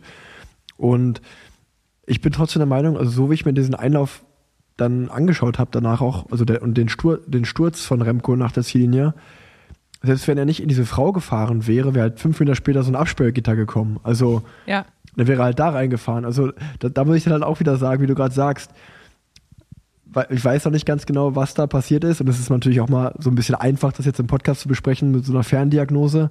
Aber ja, er hat, er hat Scheibenbremsen, dann bremse einfach. Und ähm, was wir, wo wir auch gerade drüber geredet haben, über die Folgen dieses Sturzes. Ich finde, man darf ja auch nicht vergessen, der hat gerade eine Vuelta-Etappe gewonnen. Das heißt, du bist voller Adrenalin, voller Euphorie. Dann nimmst du natürlich so diesen Sturz im ersten Moment gar nicht so wahr. Aber oder beziehungsweise die Schmerzen und alles drum, drumherum. Aber lass da jetzt halt, lass den mal morgen früh aufstehen oder heute Abend im Bett schon. Ich glaube, da, wenn der Körper da mal zur Ruhe kommt, dann spürst du das ja nochmal ganz anders. ja, absolut. Äh, also gerade wenn er sich da jetzt offensichtlich trotzdem den, den Kopf ziemlich äh, angehauen hat und einfach diesen harten Einschlag auf dem Boden, ja, da äh, wird er heute Nacht wahrscheinlich noch ein paar Mal wach werden. Ja, ey, so viel zu Vuelta. Vielleicht haben wir in der nächsten Folge wieder ganz viel dazu zu besprechen. Ähm, vielleicht ist ja noch viel mehr schiefgelaufen. Wir hoffen es mal nicht für die Rennfahrer. Hast du noch zur Tour auf Skandinavien was zu sagen? Ich habe ehrlicherweise nur so ein bisschen die Ergebnisse verfolgt, ähm, sonst nicht viel, aber unser Podcast heißt ja Parallelwelt und wir haben bis jetzt nur über Männerradsport geredet. Ja, also wie gesagt, ich bin nicht super viel ähm, zum, zum Schauen gekommen, auch wenn ich jetzt äh, doch immer ein bisschen was dazu sagen konnte. Ähm, aber ja, bei, bei den Frauen, äh, also auch wenn sie genauso wie äh, Remco nicht zu meinen äh, richtigen Freundinnen gehört, äh, war, glaube ich, Cecile Utrup-Ludwig auf jeden Fall ja mit die stärkste Fahrerin. Also die war egal, ob auf äh, Sprint-Etappen oder auf Bergetappen super stark, hat sich was getraut. Ähm, ich glaube auch so ein bisschen wie jetzt bei dir mit der Deutschland-Tour. Ich glaube, gerade wenn man als äh, dänische Fahrerin so ein Heimrennen in Anführungsstrichen ähm, bei einer skandinavischen Rundfahrt ähm, hat, dann hat man halt nochmal diesen extra Boost an Motivation und der hat sie wirklich beflügelt, hatte man den Eindruck, weil gerade bei der ersten Etappe, wo sie ja dann nur knapp gegen äh, Wiebes verliert und sich trotzdem, glaube ich, noch den dritten Platz sichert, äh, das war auf einmal auf jeden Fall ein richtig, eine richtig äh, starke Vorstellung. Ähm, immer wieder einen rausgehauen, immer wieder attackiert und am Ende dann solo vorm Feld bis, glaube ich, keine Ahnung, zehn Meter vorm Ziel. Also das war auf jeden Fall super stark. Und ähm, ja, Annemiek van Vleuten hat wieder gezeigt, bei ihrer, ich glaube, letzten Rundfahrt, dass sie eine Klasse für sich ist, hat die Rundfahrt wieder für sich entschieden, obwohl das, glaube ich, sehr, ein sehr spont eine sehr spontane Entscheidung war, ähm, dort an den Start zu gehen, äh, einfach weil sie Lust drauf hatte. Und äh, ich muss noch zurücknehmen, es war die, die zweite Etappe, die, äh, ah nee, doch nicht. Doch, die, es war die, doch die erste Etappe, äh, von der ich gerade gesprochen hatte, genau, erste Etappe. Ähm, ansonsten, ja, Lorena Wiebes, äh, einfach auch wieder beeindruckend, ähm, wie sie einfach an den Bergen mitgefahren ist, mit doch sehr schnellen Leuten und dann einfach im Sprint natürlich keiner mehr mitkommt. Also ich glaube, da gibt es ja trotzdem mal wirklich wenige, die äh, die Peak Power haben, die Ja. Lorena hat. Und dass sie sich Ja, jetzt aber auch einfach so in den Anstiegen behaupten kann, spricht dafür, dass sie jetzt einfach mit SD-Works ähm, nochmal einen Schritt gemacht hat und ja auch ihr Training, so wie ich jetzt gehört habe, ich weiß nicht, ob ich es in meinem Podcast gesagt habe, äh, einfach so in den letzten zwei Jahren eigentlich wirklich erstmal angefangen hat zu trainieren und davor halt so ein bisschen Rad gefahren ist. Ich glaube, wenn man in ihr Strava reingeschaut hat, dann ist er auch so irgendwie 10.000 Kilometer im Jahr gefahren. Also man hatte nicht so das Gefühl, dass da so richtig Konzept dahinter war. Und jetzt hat sie dieses Konzept und ähm, ich meine, wer vorher schon mal elf Rennen in der Saison gewinnt, in einem kleinen Team, wie damals hieß es, glaube ich, Pushing Dreams NL oder sowas, ähm, oder Hotel Falkenburg, ähm, Parkhotel, Parkhotel Falkenburg, so. Äh, und da hat sie ja einfach wirklich super viele Rennen gefahren in so einem kleinen Low-Budget-Team, wo sie, glaube ich, kaum, kaum was verdient hat. Dann der Wechsel zu DSM, der auf jeden Fall nochmal einen Schritt nach vorne war. Dann der Wechsel zu SD-Works. Und jetzt äh, ist es wirklich so langsam eine komplette Fahrerin für das, was sie, was sie an äh, ja von zu Hause aus mitbringt. Also sie wird jetzt keine Bergetappe gewinnen. Ähm, aber ja, genau für solche Rennen wie auch Norwegen, wo es irgendwie nie so richtig flach äh, und ähm, ich weiß halt noch früher bei einer Rundfahrt wie Yorkshire, ähm, da war Lorena relativ schnell abgehängt und ähm, das, sowas passiert jetzt einfach nicht mehr. Jetzt fährt sie einfach äh, vorne mit ähm, bei kurzen Anstiegen. Also ja, äh, beeindruckend. Ähm, ansonsten. Also ich muss noch dazu sagen, ich habe auch nur die Ergebnisse verfolgt oder mal ab und an mal die Highlights angeschaut. Sah auf jeden Fall landschaftsmäßig natürlich nach einer mega schönen Rundfahrt aus. Und ähm, ich, ich kenne natürlich die ganzen Frauenfahrerinnen nicht so gut und nicht im Detail und nicht so persönlich wie du. Aber ich muss zum Beispiel sagen, dass Cecile Utrup Ludwig so mit ihren Interviews und so, ich kann vielleicht verstehen, wenn manche sagen, das ist ein bisschen, da ist auch viel Show und so dabei, aber ich finde, die ist schon eine Entertainerin. Ne? Also das ist schon für die Leute, das ist halt, wenn man von Typen redet im Sport, ähm, finde ich bei der, dass sie schon ein Typ ist. Ja, klar, die ist auf jeden Fall ein Typ. Ähm, aber da scheiden sich ja dann manchmal die Geister. Also je mehr man Typ ist, äh, das, desto Ja. eher scheiden sich ja dann die Geister und ähm, ja, wir sind irgendwie kein, Polarisiert auf jeden wir Fall. sind Ob- keine Freunde. Da. ah, ja, ja. Ich habe auch, ich habe, das ist ein richtiger Themenswitch, aber ich habe im Nachhinein auch erst mitbekommen, dass die Frau von Julian Alaphilippe, Mario Ruß, auch die Tourdirektorin ist, also die Renndirektorin. Ja. Das ist ja auch Wahnsinn. Also, ey, Wahnsinn. Die Radsportwelt, die ist Die klein. Radsportwelt ist tatsächlich klein. Das heißt, du kannst ja, Aber- du kannst ja Leo fragen, ob es jetzt äh, in die Orga von der Deutschlandtour will. ich wollte ich wollt Okay. übrigens Ja, noch äh, anmerken, Ich, ich, ich, ich, ich, ich höre direkt eine Begeisterung raus. Ja, ich, ich wollte auch direkt anmerken noch, nee, nee, also ist, ja- ist ja ein bisschen anders. Die war ja mal Profifahrerin. ja, ich und- weiß, ich weiß. Ja. Ähm, aber ich wollte sagen, deine Frisur von, von meiner Perspektive aus sieht so ein bisschen, als hättest du dir einen Vokuhila schneiden lassen. Wieso? Ja, weil Ich die, bin happy mit meinen Haaren. vorne, vorne stehen die so hoch und dann hinten. Das ist, weil ich die Kopfhörer ja, ja, so aber es habe. sieht von hier aus, sieht auf jeden Fall so aus, als würdest du einen Vokuhila tragen. Ja, mein Vater hatte früher immer Fukuhila, als ich geboren wurde. Legende. Wenn ich da Fotos anschaue, auf jeden Fall Legende. Aber vom Fukuhila in die Gerüchteküche. Tanja, ich wollte ja noch mit dir so ein bisschen Ja, sprechen. da, da, bist du, da bist, warte ich schon die ganze Zeit bist- drauf. Mit, ich habe da einfach nur mal so ein bisschen gelauscht und ich habe ja gerade schon gesagt, mit welchen Teamkollegen ich so bei der Deutschlandtour unterwegs war. Und viele dieser Teamkollegen befinden sich oder wohnen in Andorra, in Girona, in Nizza, da wo der, größt, der große Teil vieler männlichen Radprofis wohnt, aus Höhentrainingslagergründen, aus steuerrechtlichen Gründen. Und ähm, dementsprechend wird natürlich auch viel zusammen trainiert und viel zusammen geredet. Und es war mir noch gar nicht so bewusst, aber es kursiert wohl wirklich das starke Gerücht, und da frage ich mich jetzt erstmal, ob du das schon gehört hast. Man weiß nicht so richtig, ähm, man hat es aus den Medien jetzt schon mal mitbekommen, dass Ineos an ähm, Remco Evenepoel und Quickstep interessiert ist. Aber hinter den Kulissen wird stark gemuntelt, ob es da nicht eine Fusion gibt, ob das eine das andere Team übernimmt. Und ähm, hast du zu den Team Themen schon mal was gehört? Ja, ich habe äh, schon was dazu gehört. Ähm, ich weiß nicht, im Jaron Thomas Podcast werden da immer irgendwelche Witze drüber gerissen. Und äh, ich glaube, es gab ja jetzt auch dieses Lantern Rouge äh, Benji Nassen Interview mit Remco, wo sie ihn dann auch drauf angesprochen haben. Aber ähm, ich glaube, da spricht ja jetzt jeder irgendwie nur so. Lefebvre sagt, Remco fährt auf jeden Fall für uns. Aber was, wenn es eine Fusion geben würde, bedeutet, hat es ja auch irgendwie nichts zu sagen. Ähm, also ich weiß, dass es da auf jeden Fall viele Gerüchte gibt, aber ich habe keine Ahnung, was die Lösung des Ganzen ist. Oder Also Fakt ist, das kann ich dir sagen, dass Ineos hat Stand jetzt, was man sich so hört und sagt, 15 Fahrer für nächstes Jahr unter Vertrag. 15. Ineos hat ja bis jetzt noch keine einzige Neuverpflichtung gemacht fürs nächste Jahr. Und die Neuverpflichtungen, die per Vorvertrag wohl, ja, wie sagt man, ähm, wo es Vorverträge gab, ähm, das war ja zum Beispiel, das konnte man ja auch in den Medien lesen, dass Ineos an Tobias Voss interessiert ist, vielleicht an George Bennett, auch an einem Carlos Verona.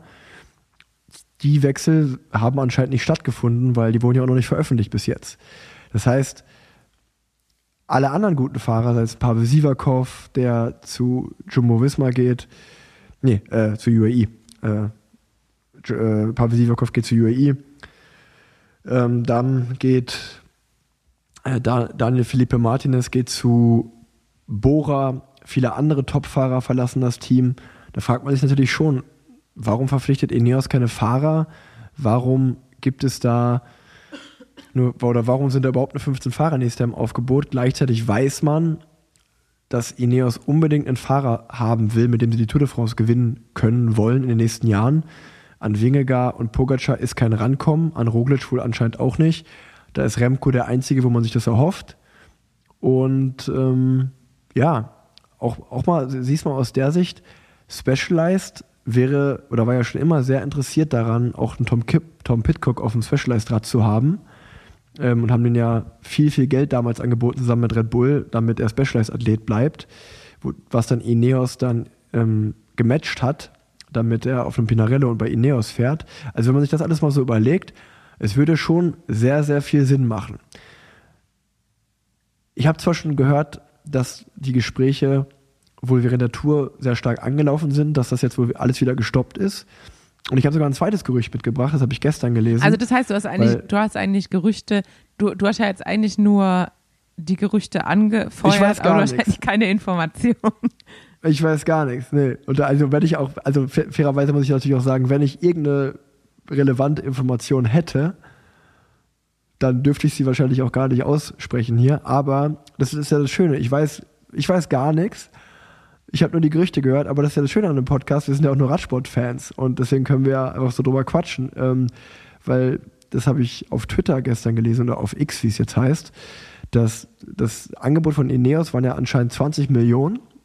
Ähm, ich glaube, da kriegt Patrick Lefevre aber Stress mit seinen Sponsoren, weil die ja das Remco Evenepoel-Projekt mit ihm angegangen sind. Und wenn er jetzt das Team einfach verkauft, ähm, wird es stressig. Deswegen ist das auch alles wohl nicht, hat es wohl nicht so geklappt. Aber mein Teamchef, Sylvan Adams, dem auch Israel Pimatek gehört, der hat gesagt, na gut, wenn die sich nicht einig geworden sind, dann kaufe ich das Team für 31 Millionen. Das stand gestern auch auf Twitter, dass Sylvan Adams sich aber noch ein zweites Profiteam kauft, nämlich Quickstep. Und sein Angebot ist anscheinend drei- 31 Millionen laut Twitter. Und wie gesagt, alles nur Gerüchte, ich habe keine Ahnung, aber ich fand die Gerüchte auf jeden Fall sehr spannend und denke mir nur so, was geht da in, hinter den Kulissen ab? Das ist ja schon krass mit Specialized, mit Ineos, mit Quickstop.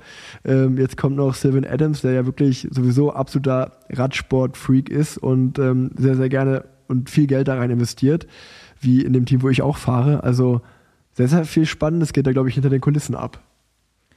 Ja, das ist ja sowieso immer im Radsport ähm, das Witzige, weil eben die so krass vernetzt sind mit ehemaligen Fahrern und dann haben die Fahrer schon zusammen in dem Team was gemacht mit dem Sponsor und der bringt dann den mit. Also ich glaube, da steht der Radsport dem Formel 1 äh, Markt in nichts nach und ähm, ist auf jeden Fall spannend, aber ich durchblick die ganzen Zusammenhänge nicht. Dafür bin ich, glaube ich, zu spät in den Sport gekommen. So ein bisschen Durchblick habe ich da, aber ähm, auf keinen Fall weit genug, um irgendwelche Gerüchte bei Twitter zu befeuern oder irgendwas beizusteuern.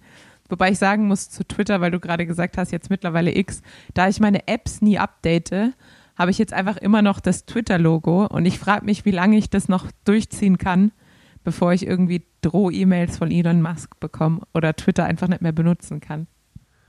Das, da habe ich keine Ahnung. Also ich bin, ich bin äh, sehr selten dort, aber wenn dann, um mal so Gerüchte zu checken. Und ähm, ja, also wie gesagt, ich will nochmal betonen, ich weiß von gar nichts. Ich bin ja auch einfach nur ein Radsport-Fan, der interessiert ist, was wo alles passieren wird. Und ich kann nur sagen, auch unter den Fahrern wird gemunkelt, was passiert wie. Äh, auf Twitter wird auch gemunkelt. Und ähm, ich finde auf jeden Fall die Spekulation sehr spannend und bin sehr gespannt, was da alles um Remco Evenepoel und um die ganz großen Teams passiert. Das ist ja wirklich, äh, also ich glaube, wenn da irgendwas passiert mit einer Radmarke wie Specialized, mit Teams wie Ineos, mit Quickstep, ähm, das wäre ja auf jeden Fall schon, also so, ich könnte mich nicht daran erinnern, dass es, dass ich das schon mal mitbekommen hätte in der Zeit, in der Radsportzeit, äh, in der ich lebe. Weiß ich nicht. Also so rund um, rund um Sagan war ja auch schon immer viel Tohu Wabohu mit, er nimmt seine Fahrer mit und er nimmt seine Physios mit und er nimmt die Sponsoren mit und dann wird er, äh, wenn man, wenn man ihm in, ins Team haben will, dann muss man diese und jene Sponsoren und diese Leute. Da war ja auch schon immer irgendwie so viel Gemauschel.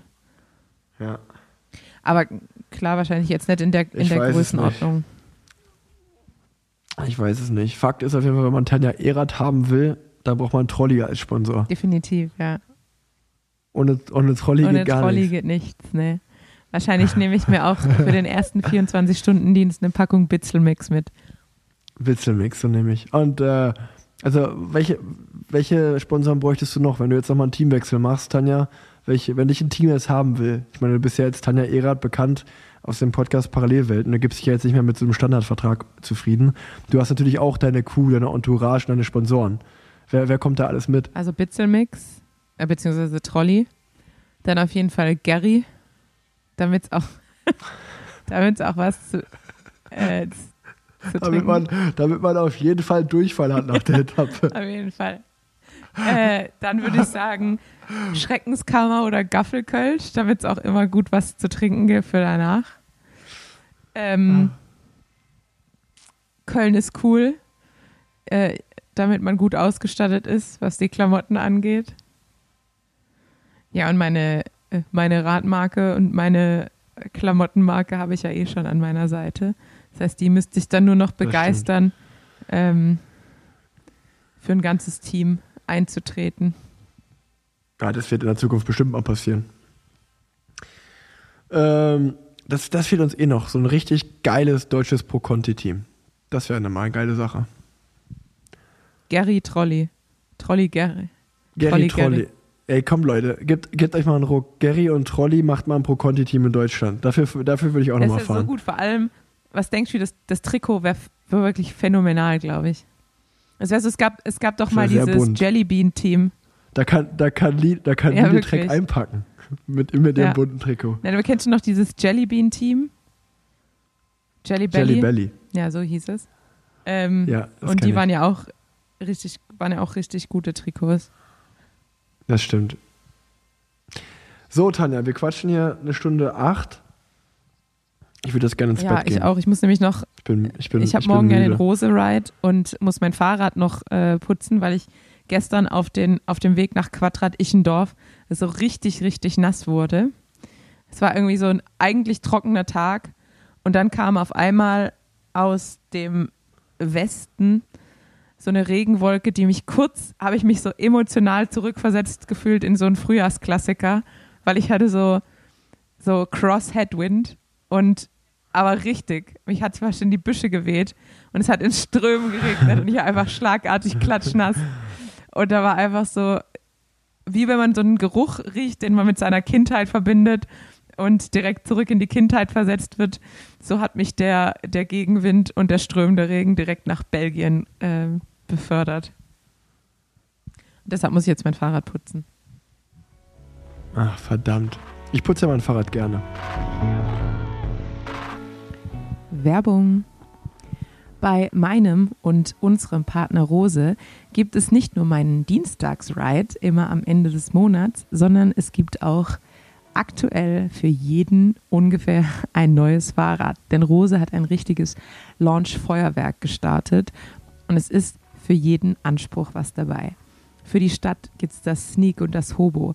Für alle, die Offroad lieben, über Stock und Stein, bergauf und bergab. Da haben wir das PDQ und das Scrub. Es gibt das Backroad AL Plus mit ein bisschen extra Boost für alle Gravel-Strecken, das Reveal AL und das oder beziehungsweise die unterschiedlichen Unlimited-Versionen des X-Lights. Mein aktueller Favorit ist auf jeden Fall das Hobo. Ähm, schöne Farben und ein richtig cooles Stadtrad mit genug Stauraum für alles, was man ungefähr in der Stadt zu transportieren hat und transportieren möchte. Und ja, ich habe mich einfach direkt in die Kombination aus, ich würde sagen, Türkis und Pink verliebt. Ähm, ja, schaut es euch an. Kommt im Store vorbei in Köln, vielleicht ja auch an einem Tag, an dem ich meinen Ride starte, dann sehen wir uns da. Ansonsten, egal in welchem Store in Deutschland oder auf Roses Homepage, werdet ihr bestimmt fündig, denn für jedes Terrain und für jeden Fahrertyp ist was dabei. Viel Spaß beim Shoppen. Ach, übrigens auch eine witzige Story, kann ich noch erzählen. Ähm, zum Thema Rexabel und Mechaniker ähm, gibt es wieder mal ein neues Kapitel. Ich bin zu meinem Rennen nach Hamburg angereist und wurde dann vor Ort in Hamburg, ähm, wurde, sag ich mal, die Deutschland-Tour-Nominierung auch gemacht. Wo dann, und da stand erst fest, okay, Rick, du fährst die Deutschland-Tour zu 100 Prozent. Und ähm, die Mechaniker hatten zwar meine Wettkampfräder dabei, aber wir haben halt beim Rennen einmal das Rad, auf dem ich fahre, einmal das Rad, was auf dem Auto steht, und dann ist da noch ein drittes Ersatzrad, ähm, hängt im LKW, falls mal mit eins der anderen beiden Räder was passiert. Dieses dritte Ersatzrad hatten sie aber nicht dabei. Ich war aber schon ein paar Tage vorher in Hamburg und hatte deswegen mein Trainingsrad dabei und deswegen haben die gesagt, ey komm, dann nehmen wir dein Trainingsrad einfach als drittes Ersatzrad. Ich bin dann dementsprechend bei der Vorbelastung mit meinem Trainingsrad da angekommen, habe das am Bus abgestellt. Gary, witzigerweise heißt er auch Gary, der Mechaniker, hat gesagt, ey super, ähm, dann wird das dein drittes Rad für die Deutschlandtour. Ich bin auf ein Wettkampfrad gestiegen, bin meine Vorbelastung gefahren, bin wiedergekommen und hat, äh, kam mir wieder und hat Gary mich angeschaut und hat gesagt, Alter, wie bist du denn mit dem Rad eigentlich die ganze Zeit trainieren gefahren im Sommer? Und ich so, wieso? Und er so, ja, das Tretlager ist doch gebrochen bei dir unten. Das, das, das, das wackelt doch so. Und ich so, ja stimmt, das ist mir auch aufgefallen. Ich habe mich gewundert, manchmal habe ich so einen unrunden Tritt gehabt. Aber, aber ich dachte einfach, ich muss halt eine Schraube festziehen. Und dann habe ich so geguckt und da war halt einfach wirklich, das Tretlager war einfach unten gebrochen am Carbon, aber da war so richtig so ein, zwei Millimeter war da so Spiel. Man konnte die Kurbel so richtig hin und her. Und also mir war das schon aufgefallen, aber ich war einfach der Meinung, ich muss da irgendeine Schraube festziehen, was ich halt immer so auf den nächsten Trainingstag verschoben habe. Dann habe ich es wieder vergessen, als ich mein Rad in den Keller gestellt habe. Und als ich dann irgendwann wieder in der Eifel war oder wo auch immer, ist mir das wieder eingefallen, so, ah ja, stimmt, hier ist ja wieder was. Naja, damit musste ich mir dann ein komplett neues Trainingsrad aufbauen. Aber das Gute ist, jetzt habe ich ein neues Trainingsrad zu Hause. Komplett, Um, um komplett es neues wieder Rad. komplett zu zerstören. Und Gary hat gesagt, Junge, du train also ich weiß nicht, ob du zu viel trainierst oder was sonst so ist oder ob, wa- was du sonst machst. Und ich habe dann gesagt, nee, Gary, ich trainiere zu viel. Das ist ein guter Grund. Ich trainiere zu viel, deswegen war es kaputt. Ähm, Du trainierst zu viel und du Also putzt ich- zu wenig, glaube ich. ja, man weiß es nicht. Ähm, diese Story ist mir gerade noch spontan eingefallen. Und jetzt wünsche ich dir eine gute Ich Nacht. habe noch jemand, der dir auf jeden Fall noch gute Nacht sagen möchte.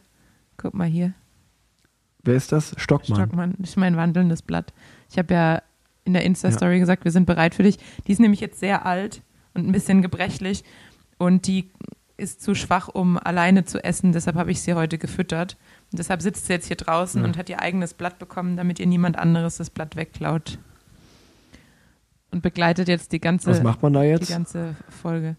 Und ja, ich, ich habe, also falls ihr euch fragt, warum Tanja auch oft spät reagiert hat oder gar nicht auf meine Pausen, wo ich gehofft hatte, dass sie einsteigt, Tanja hatte immer dieses Blatt in ihrer Hand während der ganzen Folge und war so ein bisschen abgelenkt. Ja, aber so ein bisschen, weil ich hoffe die ganze Zeit, dass sie noch ein bisschen was isst. Sterbebegleitung machst du eigentlich gerade da, oder? Palliativpflege, ja. So, lass uns zum Ende kommen, meine Liebe. Ja, Dritter bitte. Versuch. Nachdem wir jetzt einmal kurz einen Ausflug gemacht haben in die Anästhesie, ähm, dürfen wir uns jetzt nicht noch in die, in die Zoologie verirren. Insektenkunde. Ja, und äh, zum Glück, dieses, dieses Mal gab es da auch wieder traurige Themen zu ähm, besprechen. Aber jetzt haben wir sie ausgelassen und ich glaube, jetzt lassen wir sie auch einfach aus. Also dieses Jahr ist irgendwie verhext. Ähm, ich glaube, alle wissen, worüber wir reden. Ähm, also, dass so viele Radfahrer und Radfahrerinnen gestorben sind, so wie dieses Jahr, ist irgendwie. Ja, weiß auch nicht, was ich dazu sagen soll. Ganz, ganz Gruselig. schlimm. Und eins wollte ich doch noch, das habe ich mir doch noch auf meinen Zettel geschrieben, ähm, weil man ja immer in den akuten Situationen über solche Themen spricht und dann ist irgendwie so aus den Augen, aus dem Sinn. Aber ähm, wie wir alle wissen, Ende 2021 ist Amy Peters schwer gestürzt ähm, und äh, hat schwere Kopfverletzungen davon gezogen, ist dementsprechend braucht sie immer noch Unterstützung. Und da gibt es gerade äh, eine Seite, auf der unterschiedliche Dinge versteigert werden, die Radprofis ähm, gegeben haben, damit da ein bisschen Geld gesammelt werden. Unter anderem auch das Fahrrad von äh, Kasia Niewiadommer äh, mit irgendwie ZIP-Vollausstattung und Schlag mich tot. Aktuell ist das äh, höchste Gebot bei 3200. Also ich glaube, das Rad ist deutlich mehr wert. Äh, deshalb wollte ich einmal ein bisschen Werbung machen für die Seite, weil es auch, glaube ich, ein paar coole Sachen zu äh, ersteigern gibt, wenn man Radsport-Fan ist. Das heißt, schaut da auf jeden Fall mal vorbei, ähm, weil es ja immer schade ist, wenn man immer nur im Akutfall darüber spricht und es sich dann irgendwie so ein bisschen aus den Augen verliert. Also ich glaube, dass Amy da immer noch ganz gut Unterstützung brauchen kann. Packen wir in die Show Genau, Notes, oder? mal. So. Und das ist doch ein schönes Schlusswort. Dann könnt ihr euch da mal durchklicken, schauen, ob für euch was dabei ist. Im besten Falle auch noch direkt, wenn ihr es bei der Versteigerung ersteigert, gewinnt, wie auch immer, ähm, tut, ihr, tut ihr mit dem Geld was Gutes. Und ähm, wir packen den Link in die Show Notes. Tanja, es war wieder mal eine schöne Folge. Ein Revue passieren lassen der Deutschlandtour, einen kleinen Leicester-Ausblick auf die Vuelta, einen tiefen Blick in die Gerüchteküche des Radsports und ähm, hinten raus noch ein bisschen blödes Gelaber. Das war wieder mal eine Folge Parallelwelten. Genau, wir hören uns äh, das nächste Mal wahrscheinlich nach meinem 24-Stunden-Dienst. Ähm, und dann schauen wir mal, wie es mir geht in meinem Leben. Wir können ja direkt danach aufnehmen, wie damals. Wir haben ja einmal schon mal nach dem 40-Stunden-Dienst aufgenommen. nee, nee, lass mal. Ich glaube, danach will ich mich flach auf den Rücken legen und äh, an die Decke starren. Okay, Macht die Augen zu, legt die Beine hoch, Tanja, schlaf Wow. gut. bis dann.